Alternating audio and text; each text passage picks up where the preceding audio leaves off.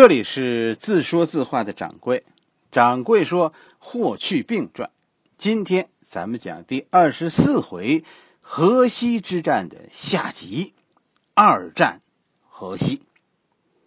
上一回咱们说到元寿二年的春天，霍去病大破匈奴，这一年的夏季，夏秋，匈奴就发动了对汉朝的又一次大规模进攻。哎，这一回很明显的一件事就是，匈奴的左贤王是在显示自己实力。这是一次为了显示自己实力而发动的对汉朝的大进攻。左贤王仍然是从大同附近进犯，同时呢，左贤王的儿子来到河西走廊混邪王这里，和这个混邪王呢也进行协调，要一起。进攻汉朝，实际上大家看啊，这是一次东西夹击，目标仍然是河套。就有一种说法，就是元寿一年的冬天，元寿二年，在整个左贤王控制的区域遭遇了极端的天气，先是旱灾，而后呢是极端的寒冷，匈奴急需到温暖的河套过冬，和以前一样。那匈奴很快就攻破了雁门关，跟着又从侧后攻破了代郡，形势应该说是万分危急。但是大家看汉武帝的风格，这个人做事的习惯，汉武帝采取什么策略对付左贤王？对攻。你左贤王不是打进来了吗？我就当你不存在，是吧？匈奴在中路打进来，汉军从东路和西路对左贤王展开进攻。史书中说说汉武帝命令张骞和李广，啊出右北平，向草原深处进攻，威胁左贤王的身后。同时命令霍去病进攻浑邪王，以进攻压制匈奴的进攻。同时命令河套的公孙敖向西进攻，增援霍霍去病。匈奴是两路要夹击河套。汉军现在是四路分进合击。坦奎其实一直认为啊，张骞和李广啊，应该是分别从朔方和右北平对进，但是史书中是说呢，张骞和李广都是从右北平出击的，李广是先锋，张骞带领着主力，啊，这是一个很典型的汉武帝风格的战争，就是吃准了匈奴，你不敢南下。吃定你了，然后呢？然后你打你的，我打我的。哎，这一战开始的时候进行的不顺利，为什么呢？因为李广一上来就和张骞走岔了，啊，这一路进攻左贤王，结果李广呢，因为孤军深入，张骞在后边找不着李广了，李广跑得太快了，结果造成李广的孤军深入，孤军深入的李广最后被左贤王包围。史书中说，李广作为先锋的四千骑兵，啊，被匈奴四万人包围。四千被四万人包围在旷野呀，这是一件很危险的事。这个时候，你看李广也是一员猛将、勇将。这个时候，他让自己的儿子李敢带领十几个人，趁着匈奴立足未稳，就冲入匈奴的阵中，啊，来回几次。啊！这件事引发的汉军一片欢呼。李广跟着就跟汉军说：“匈奴易破，易破耳。匈奴易破耳。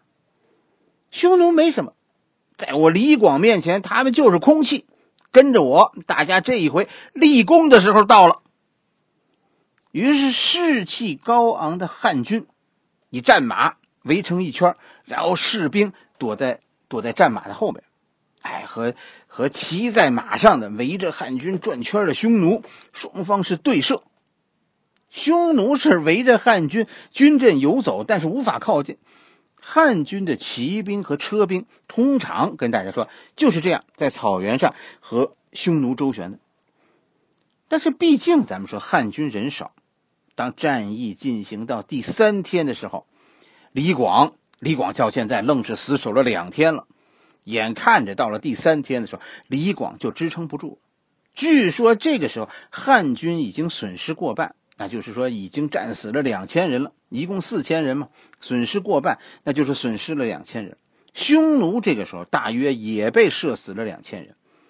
整整在延误了两天以后，张骞才赶到战场。左贤王眼看着吃不掉李广，张骞的大军也已经接近了战场，而且呢，现在匈奴的部队是士气低落。哎，于是左贤王撤走了，李广被解救。这一战最后，李广是无功无过，因为他死了两千人，但是他他又杀了匈奴两千人。所以李广算是无功无过，张骞叫失期，就他延误了战机，最后张骞被判死罪。张骞后来是是交了罚金，是吧？并且用军功抵罪，这样就被庶就被废为庶民了。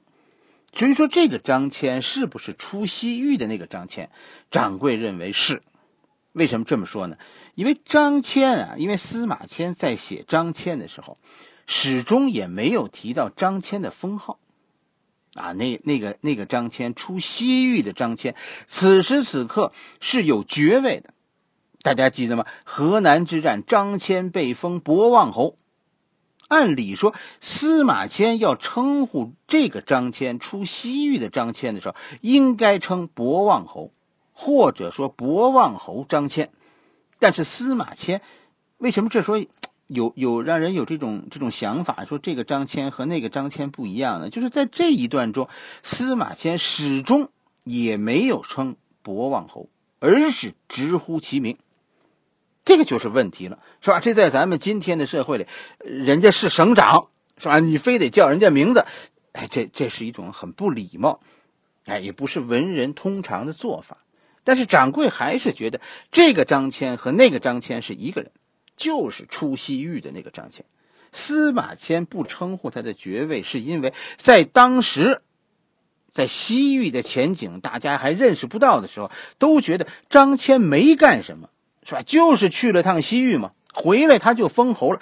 我们得死多少次才有一个封侯的机会呀？你看这个张骞，他就因为是皇帝身边的人，所以，哎呀，是吧？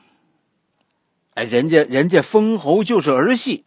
你反过头来，你再看李广。李广这回遇到了左贤王，但是因为张骞的失误，李广最后无功，其实挺冤的。东路呢，其实这算是打了一个平手，但是就大局来说，汉武帝实际上打胜了。为什么这样说？不管死多少人，匈奴现在被打回去了，挡住了匈奴。啊，你记着，我们汉家输得起。这是东路，西路呢？另一路就是霍去病和公孙敖这一路。很有趣的一件事，公孙敖也失期了。公孙敖没有按时赶到会面地点和霍去病会合。应该说，汉武帝这个分晋合击的办法本身就是有问题的。这种战法几乎在草原上就没有成功过。大军在草原上的协同是个大问题。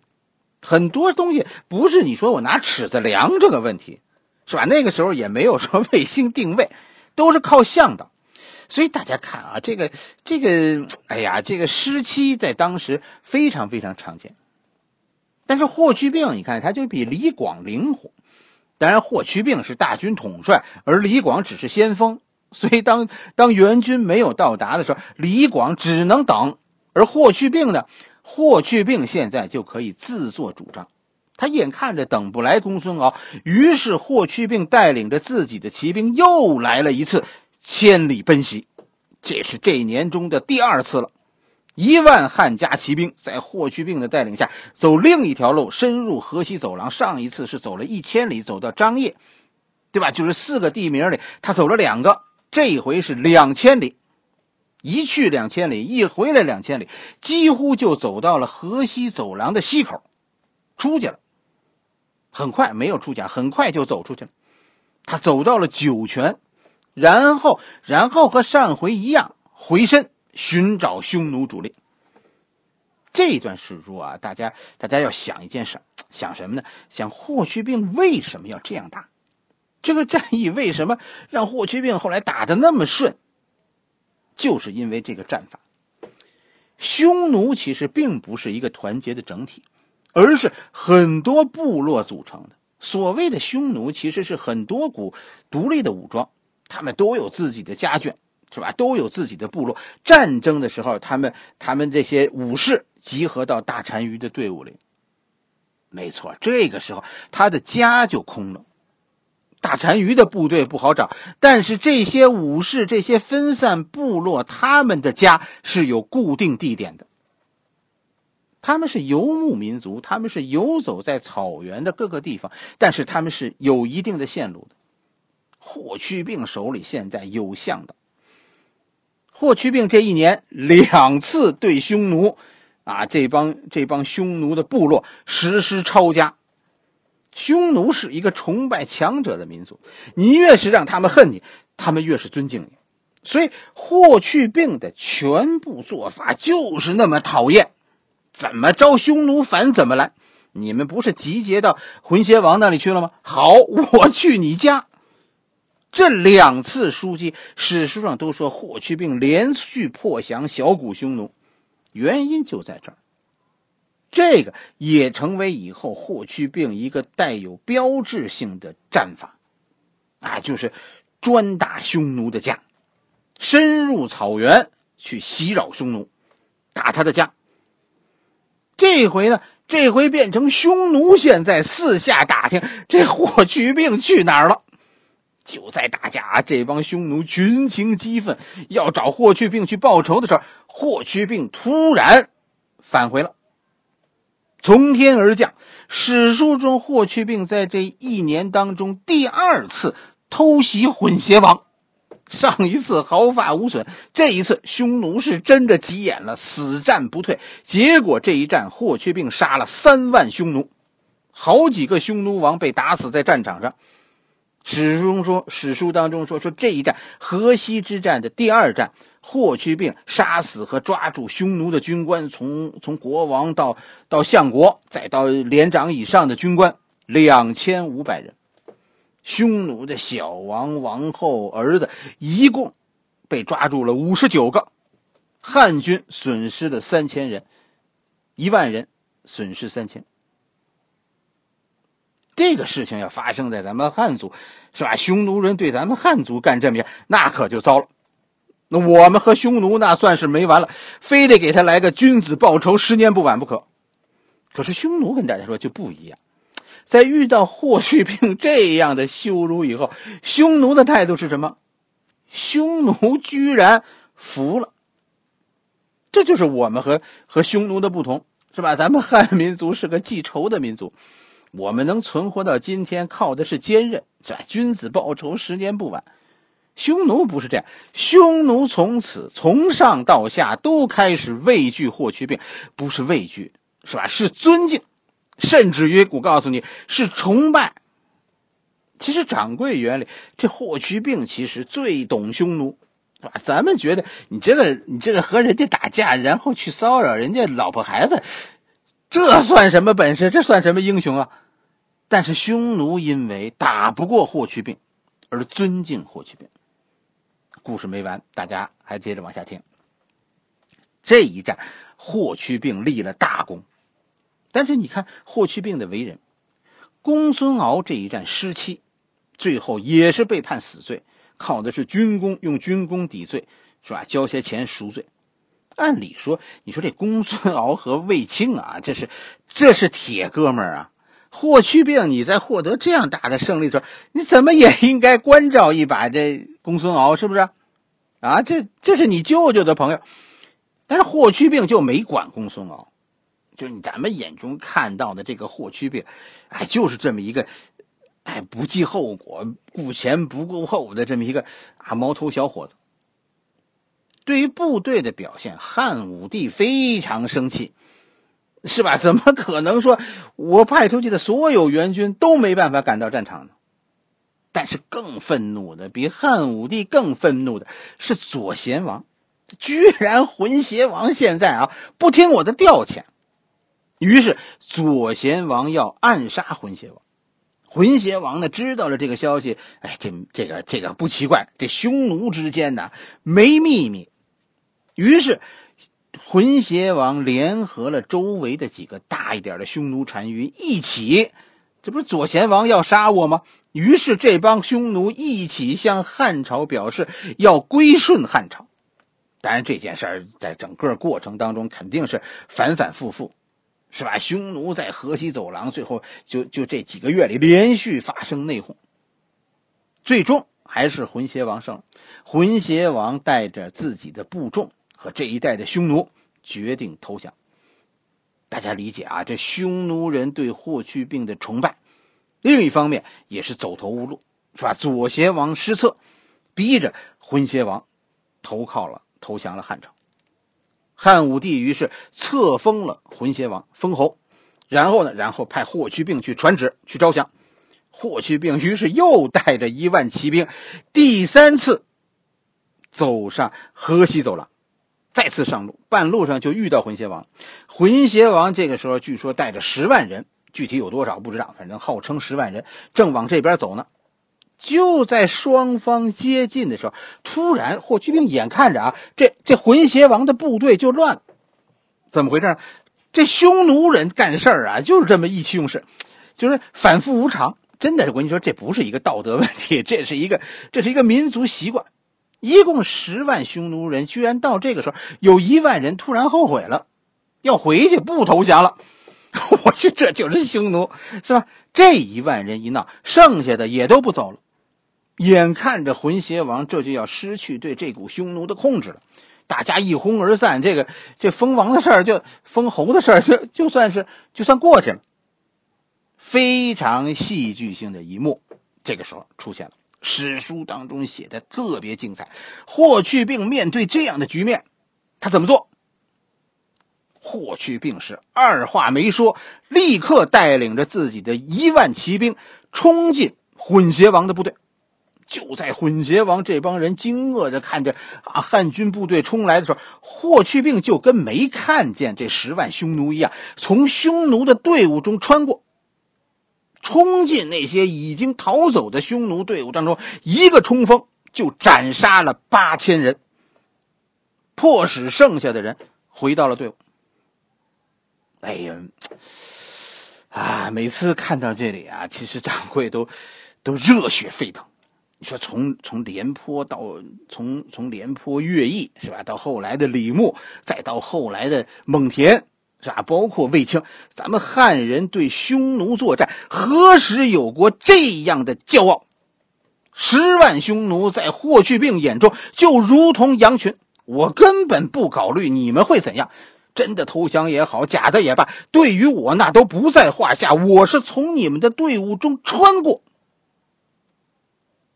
真的跟大家说，掌柜每次读到这个时候，也想去做一个霍去病手下的骑兵。他们穿过匈奴队伍的时候，一定是高昂着头。这些看到了这一幕，看到了霍去病穿过匈奴队伍的这一幕的匈奴人，以后跟大家说，他们选择做汉人，发自内心的服了。拜倒在强者脚下。你说汉武帝怎么能不喜欢霍去病？不但是汉武帝，我想每个中国人心中都有一面永远不会倒下的军旗。霍去病就是掌柜心中的那面军旗。我们曾经高昂着头，穿过敌人的千军万马，然后所有的猜测就都没有了。是吧？从浑邪王开始就就服了。浑邪王现在不讲任何条件了，没有任何条件。浑邪王就跟着霍去病派的人，只身去了长安，去拜见汉武帝。咋不再在乎说说汉武帝要把我扣下怎么样？然后呢？然后浑邪王乖乖的去封地，是吧？汉武帝封浑邪王为侯，实际上就是给了他一个一个几辈子的富贵，然后然后圈禁了。浑邪王带来的十万人，跟着霍去病慢慢走，在后面进入后来进入汉家疆界，然后就地解散，是吧？以他们以后的这帮人，这帮浑邪王带来的匈奴人，以后他们成为大汉朝忠实的子民，为大汉朝世代守卫西河西走廊。他们的血液，大家看，也留在我们现在每个中国人的血管中。我相信他们一生都不会忘记大将军、骠骑将军霍去病。就是从这一刻开始，大汉朝的版图上现在多出了四个郡，以后这四个郡一直都在我们汉家掌握中。河西走廊四个郡：武威、张掖、酒泉、敦煌。有机会大家去敦煌旅游的时候，一定想想霍去病。广阔的西域，现在终于打开了一扇门，展现在汉武帝面前。匈奴的帝国从此开始崩塌。原本的汉民族，整个西北从东到西，原来都是匈奴，但是现在已经就剩下漠北的左贤王。左贤王还很强大，但是他已经被关入了牢笼，孤立无援。这件事。汉朝控制河西走廊，设立四郡，在地理上实现了对匈奴和中国西北的羌人的分割。汉武帝所面对的三个最凶恶的敌人，现在有两个被分割包围，以后被汉武帝各个击破。好了，这一回咱们就讲到这里。掌柜，请大家记住那面军旗和那些高昂的头颅。这是掌柜心中的霍去病，大将军霍去病，骠骑将军霍去病。